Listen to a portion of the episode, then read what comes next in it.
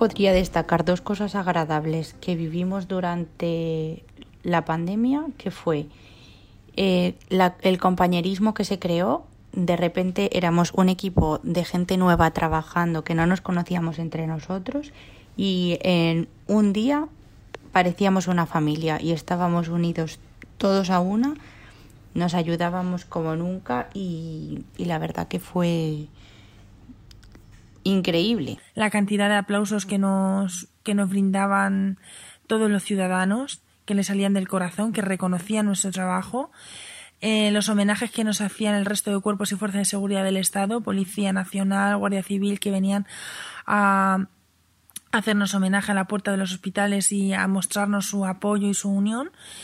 Eso fue algo para mí muy bonito y de muchísima, muchísima unión. Sentimos mucha fuerza y mucho calor y también la unión entre nosotros, entre los propios sanitarios. Bienvenidos queridos oyentes a un nuevo programa hablando de psicología con, soy Carolina Marín, psicóloga y coordinadora de SciCast. Bueno, pues vamos con este segundo programa del bloque estado emocional, estado psicológico del personal sanitario, del personal sanitario durante la pandemia, el primer brote de la pandemia del COVID-19. En el anterior programa hablamos con la profesora Lourdes Luceño de la Universidad Complutense de Madrid, del Laboratorio de Psicología del Trabajo, quien nos informó sobre los resultados, sobre ese nivel emocional, sobre esos niveles de ansiedad, depresión postraumático y eh, desgaste emocional que, según los resultados de su estudio, sufrían el personal sanitario durante eh, ese primer brote de la pandemia del COVID-19. También reescuchamos los testimonios de Elvira y de María, auxiliares de enfermería de diferentes hospitales de Madrid. Bueno, pues en este programa vamos a eh, centrarnos más en los mecanismos de regulación emocional que podrían estar mediando estos, eh, la situación, el cómo se vive esa situación y los niveles de ansiedad, depresión y la diferente sintomatología. Para profundizar, para que nos hable qué es un mecanismo de regulación emocional, qué tipos de, mecanismos de regulación emocional se han estudiado. También desde la Universidad Complutense de Madrid se ha realizado un estudio para profundizar en eso, cuáles son em, los mecanismos que podrían estar mediando entre los niveles más altos o más bajos de la diferente sintomatología que presenta el personal sanitario. Vamos a hablar con Luz Sofía Del Departamento de Psicología Clínica de la Universidad Complutense para que profundice y nos hable de esos resultados que están obteniendo em, sobre mecanismos de regulación emocional. Hola Luz, ¿qué tal? Hola Carolina, pues aquí estamos analizando justamente los datos de los que hablabas.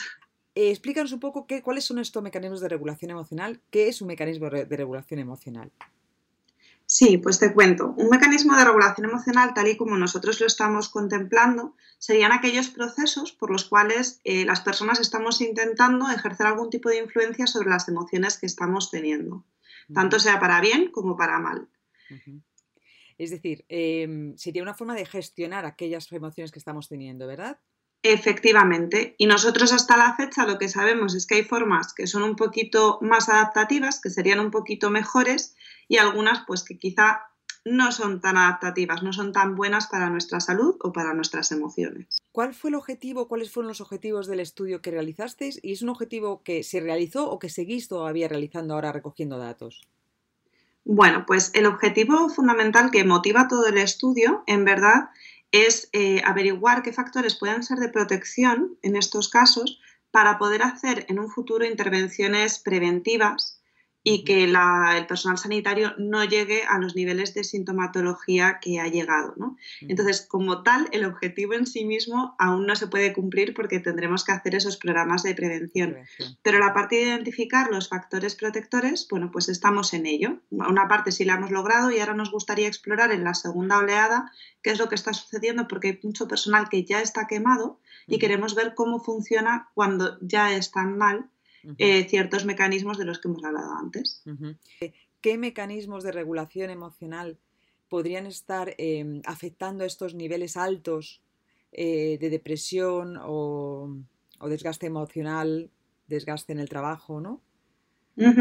Sí, pues te cuento, hemos encontrado como, digamos, dos grupos, ¿no? Una serie de mecanismos que podrían estar influyendo en que la sintomatología sea mayor, es decir, que tienen una correlación directa, como serían, por ejemplo, la rumiación, la autocrítica, la supresión o la distracción, y luego otros mecanismos que están funcionando quizá de una manera más protectora, que correlacionan de lo que se dice forma inversa, ¿no? Cuanta, eh, cuanto más se usa estos mecanismos, menor sintomatología se tiene. Vale, que serían, por ejemplo. Pues mira, por ejemplo, el poder conectar también con emociones positivas, el saber desconectar en el tiempo libre, el poder hacer otras cosas o pensar otras cosas cuando no se está en el trabajo, el ser capaz de relajarse, el, tener también una actitud más de apoyo, de tranquilidad hacia uno mismo, que sería esa autocompasión, y también la aceptación. La aceptación. Eh, eh, una preguntita. Eh, ¿Todo el mundo es consciente de la, de la, del mecanismo de regulación que está, em, que está teniendo? Bueno, pues efectivamente no siempre somos conscientes del mecanismo que estamos utilizando. Eso es algo con lo que tenemos que contar a la hora de investigar, que, a veces nos lo dificulta, ¿no? Pero efectivamente si hacemos un correcto entrenamiento podríamos ir aprendiendo nuevas estrategias para poder ir sustituyendo las previas. Evidentemente va a ser algo difícil porque llevamos toda la vida comportándonos de una determinada manera. O sea, estamos hablando de un cambio profundo porque implica darte cuenta de que estás teniendo una emoción, de que ibas a aplicar otra estrategia y cambiarla. Pero creemos que es posible, si no, no haríamos los entrenamientos que hacemos en regulación emocional, claro. Cuando hablamos de aceptación, hablamos de aceptación de la situación, hablamos, y, eso conlleva la aceptación de las emociones, hablamos de la aceptación de las emociones que estamos teniendo con respecto a la situación, eh, todo. Hablamos sobre todo y principalmente de ser capaces de aceptar, es decir, como de no juzgar la experiencia emocional que estamos teniendo. Entonces, el, pensar que la emoción que estoy teniendo es normal por la situación que estoy viviendo, eso, eh, y, tener el derecho a sentirla, ya sea tristeza, ya sea rabia, ya sea eh, la emoción que salga, eso lleva a tener menos sintomatología y menos sufrimiento emocional, digamos, o menos eh, sintomatología de desgaste y de depresión, ¿verdad? Eso apunta a los estudios, claro. Si te, si te fijas, em, la aceptación lo que nos hace es permitir vivir la, la, emoción que corresponda y por tanto aprender del mensaje emocional que, que conlleve y nos permite actuar en pro de conseguir nuestros objetivos, mientras que las estrategias que te he comentado antes, que en nuestro caso iban asociadas con más sintomatología, como eran la, supresión o la distracción, son estrategias de lucha, son estrategias que evitan tener esa emoción y suponen un desgaste constante porque estoy luchando por no sentir lo que estoy sintiendo. Hay una cosa que sí que me gustaría puntualizar, eh, Luz, y, es bastante interesante eh, para los oyentes. Hay estrategias como la supresión o la distracción que a corto plazo eh, parecen positivas, quiero decir, me, evitan que yo esté sufriendo, ¿no? Sí. Pero a largo plazo es dudosa. Son dudosas estos resultados que salen en, algunos estudios, ¿no? Explícanos un poquito eso. Sí, bueno, pues justo estamos, eh, estamos explorando por otras líneas de investigación del equipo justamente esto que comentas, ¿no? Eh, porque hemos visto que los estudios más a corto plazo, pues parece que son muy eficaces reduciendo el malestar que tenemos pero a largo plazo no parecen tan eficaces. No sabemos exactamente cuál puede ser el mecanismo a día de hoy, estamos en plena investigación, pero una de las posibles causas podría ser justamente este desgaste del que hablábamos, porque a fin de cuentas, como comentaba antes, estamos luchando constantemente. Y eso cuando solo nos pasa una cosa negativa, bueno, pues quizá no sea tan problemático, pero cuando viene una sucesión de eventos negativos o cuando la situación negativa se prolonga en el tiempo, como ha pasado ahora durante el COVID con, por ejemplo, el personal sanitario, que era algo continuo durante meses, quizá estas estrategias, ese desgaste que tienen, se vaya a acumular. Em, otra, otra de las variables que has hablado es de em, emociones positivas. En situaciones eh, dramáticas, en situaciones eh, límites, eh, a veces, eh, bueno, a veces podemos tener emociones eh, positivas. Por ejemplo, hemos visto, hemos escuchado a personal sanitario diciendo que en, ocasiones se sentía bien porque estaban allí y podían ayudar y podían hacer lo que familiares no podían hacer, que es estar con, las personas que estaban enfermas, de cogerles de la mano, etcétera, etcétera, darles ese cariño que, efectivamente los familiares no podíamos hacer, ¿verdad? Sin embargo, hay, eh, en ocasiones que estas emociones positivas, por estar en, momentos al límites, intentamos suprimirlas. Eh, me gustaría que, incidieras un poco más en lo importante que son esas emociones positivas como, variables protectoras, como has dicho, ¿verdad? yo creo que no podemos hablar de esta parte de emociones positivas sin recuperar un poco lo que estábamos diciendo antes justamente de, las estrategias de supresión o distracción y la aceptación. La gente se piensa que cuando hablamos de, regular una emoción siempre es una emoción que consideramos desagradable. Pero también está el problema con el tema de las emociones positivas. También podemos regular una emoción positiva. Y hay personas que en, esta, en estos momentos, digamos, un poquito feos, ¿no? Pues tienden a suprimir esas emociones positivas. Y sin embargo, lo que hemos encontrado, no solo nosotros, sino en su momento en China, cuando pasó aquello del SARS en 2003, también encontraron que las emociones positivas pueden ser factores de protección. Es decir, el ser capaz, además de sentir emociones desagradables. Ser capaz también de sentir emociones positivas, como pueda ser la gratitud o la satisfacción, son factores de protección. Pues muy interesante eh, lo que me estás contando, lo que nos estás contando.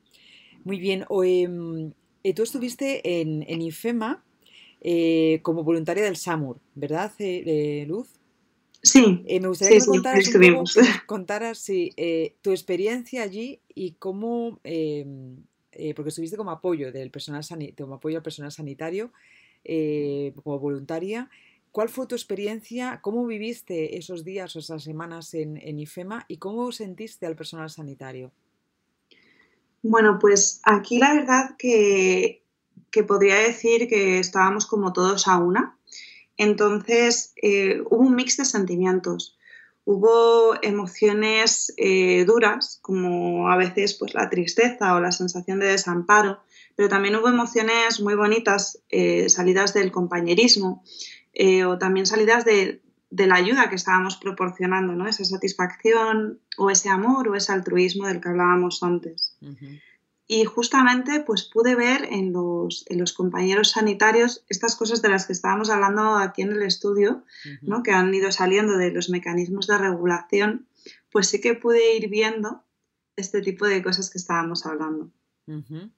O sea que al final eh, lo que es el, salto de la, de la investigación a la, a la clínica o, la, o la, de la teoría un poco a la realidad, ¿no? Lo viste perfectamente como lo que, lo que habéis, lo que habéis eh, Em, observado en vuestros estudios, eh, tú lo veías en el personal sanitario, ¿verdad? Esas emociones positivas que podían ser protectoras, em, a veces también posiblemente esa supresión o esa evitación a sentir esas emociones negativas o esa eh, aceptación, ¿verdad?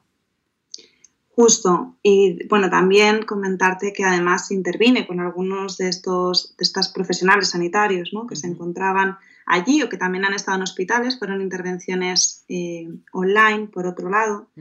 y, en muchos de los casos, pues veíamos eh, lo, que, lo que estabas comentando tú ahora, ¿no? Como esa relación que hemos encontrado en la investigación, pues entre personas que suprimían o personas que rumiaban de más o que aceptaban de menos, eh, o que tenían una fuerte autocrítica, pues tenían una sintomatología un poquito más exacerbada. Primero, ¿sabes si se está empezando a pensar en alguna intervención eh, para el personal sanitario. Eh, y desde tu punto de vista, eh, Luz, en, base a los resultados que se han obtenido en los estudios, tanto de sintomatología como de mecanismos de regulación emocional, ¿hacia dónde iría esa intervención? Bueno, pues a día de hoy hay algunos proyectos en activo que están tratando de intervenir con el personal sanitario. Si bien es cierto que por las condiciones en las que estamos, quizá los programas preventivos pues en este momento no se pueden desarrollar, ¿no? Con lo cual se está yendo un poco más a lo que se dice apagar fuegos, Es decir, cuando ya la persona está mal, pues darle esa, intervención psicológica. Sí que estaría bien el poder, quizá ya no para este caso, porque llegamos un poco tarde, pero sí para el futuro, realizar programas que puedan ayudar a prevenir toda esta sintomatología, que les den estrategias y herramientas para que cuando lleguen momentos un poco más duros, eh, puedan sobrellevarlo. Y, bueno, una de, los de las primeras medidas que había que tomar, evidentemente, son temas laborales, porque hay que fomentar un adecuado clima laboral y unas adecuadas condiciones, pero desde la parte más puramente psicológica, eh, el abordaje sería quizá más emocional, ¿no? Y en esa línea creemos que el primer punto, sin duda y fundamental, sería hacer una psicoeducación, es decir, educar a estos profesionales sanitarios en lo que se refiere a la regulación emocional.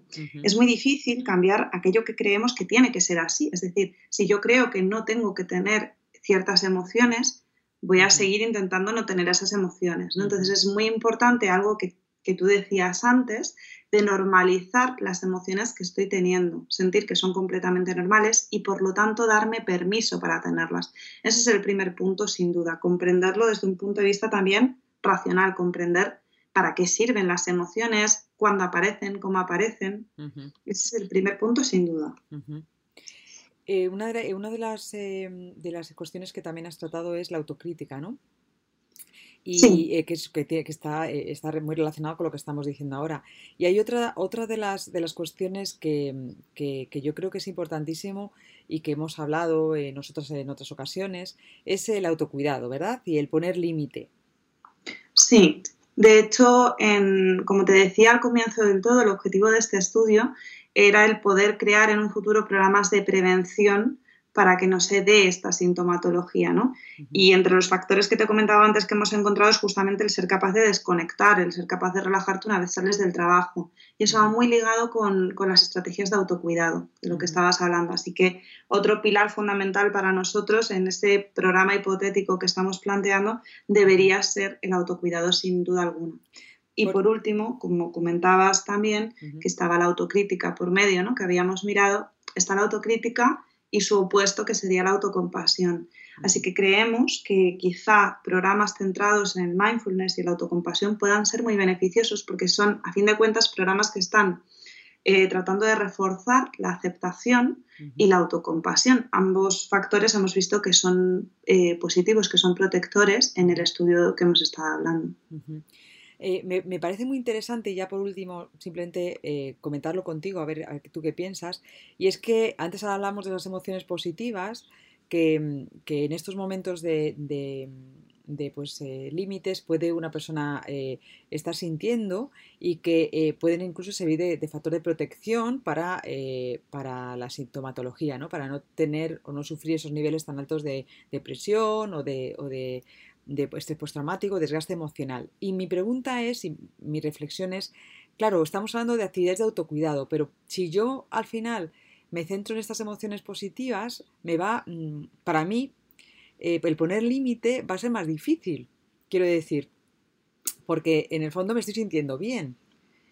Entonces, ahí hay una, un equilibrio, ¿no? Entre decir, vale, me estoy sintiendo bien, eh, estoy haciendo algo eh, más de lo que posiblemente tenga que hacer porque mm, termino mi, jornada laboral y me voy de voluntario o de voluntaria a, IFEMA. Eh, por, esa, por esta emoción y esta sentirme mm, que, tengo que ayudar y que yo puedo ayudar, porque hay personas que tienen que estar confinadas en casa y no pueden, pero yo sí, ahí me va a ser más difícil poner el límite. No sé si me estás entendiendo, Luz. Sí, perfectamente. Y, y, creo que es uno de los problemas en los que a veces hemos caído eh, cuando tratamos de hablar del tema de emociones positivas, que quizá no dejamos claro que no se trata de exacerbar lo positivo y de que todo sea positivo, sino de encontrar un equilibrio entre permitirnos sentir las emociones más desagradables, pero también no olvidarnos de las agradables. Es decir, cuando hablamos del tema de emociones positivas, es porque nosotros en distintos ámbitos de nuestra vida podemos tener ambos tipos de emociones, emociones agradables y desagradables al mismo tiempo, no rechazar ninguna de las dos. Entonces, en esos momentos en los que tú comentas, pues igual yo estoy conectando más con las emociones positivas, pero igual cuando, cuando me quite de ahí, quizá me dé un poquito más el bajón o se me vengan otras emociones como el enfado o la tristeza. Y lo suyo sería que en vez de tratar de taparlo, Mm, intentando buscar desesperadamente eh, actividades que me generen emociones positivas, me permita tener un momento de reflexión, de espacio conmigo misma, em, para sentir esas emociones y entender por qué las estoy sintiendo, qué me están tratando de comunicar para hacer las acciones que sean pertinentes en ese momento. Eh, fenomenal. Y ya mm, te he dicho antes la última, pero es que me, apasiona tanto este, este tema, ¿verdad? Que, en, este, en ese programa, en ese programa que, se podría o que se, va a empezar a hacer o, queréis empezar a, elaborar y em, estaría también la regulación emocional. Me gustaría mandar el mensaje y, que las personas aprendan a, a, pararse y a identificar qué están haciendo con esa emoción, esa regulación emocional, ¿no? Que sería también otra, otra fase, ¿no? De, de, ese programa de intervención, ¿verdad? Es decir, No hay una situación y ansiedad directamente o, situación y depresión eh, directamente. Hay algo que yo hago con lo que me está pasando, que me viene de esta situación, que va, que puede repercutir en que tenga o no depresión o que mis, mis niveles de depresión sean más altos o más bajos, ¿verdad? Es decir, la psicoeducación en los mecanismos de regulación emocional también, ¿verdad? Claro, efectivamente. O sea, una cosa es tener eh, ciertas emociones y otra cosa es llegar a tener sintomatología de depresión o de estrés postraumático. Es decir, cuánto hemos tenido que aguantar para llegar ahí. Eso es. es. el siguiente nivel. Entonces, si podemos pararlo en etapas previas porque sabemos regularnos correctamente con nuestras emociones del día a día, probablemente no lleguemos a desarrollar esos niveles de sintomatología. O sea, este programa podría tener eso, ¿no? Una psicoeducación de emociones, una eh, eh, psicoeducación de mecanismos de regulación emocional. ¿Qué hago yo con la emoción que tengo para mm, intentar no, no, llegar a esa depresión o a esos niveles altos de depresión o de ansiedad o desgaste emocional? Unas actividades de autocuidado y un poner límites y una, una mm, eh, un entrenamiento en aceptación y autocompasión, ¿verdad? Correcto. Perfecto. Pues nada, Luz, muchísimas gracias. Eh, muchísimas gracias a ti por darle también visibilidad a todo este trabajo y esperemos, como decías antes, ojalá que se, lleve a cabo algún tipo de intervención de, este, de esta índole. Perfecto, sí, sí, sí, yo creo que es necesario y crees, yo me creo que si hacemos estudios sobre síntomas y podemos decir a las personas eh, y en general a la población qué le está pasando al personal sanitario, está en nuestra mano también decir, bueno, pues ahora voy a intentar hacer algo para que no sigan con estos niveles y no sigan sufriendo de esta forma. ¿Verdad? Bueno, pues nada, muchas gracias y, y hasta otra, Luz. Muchas gracias. Adiós, Carolina.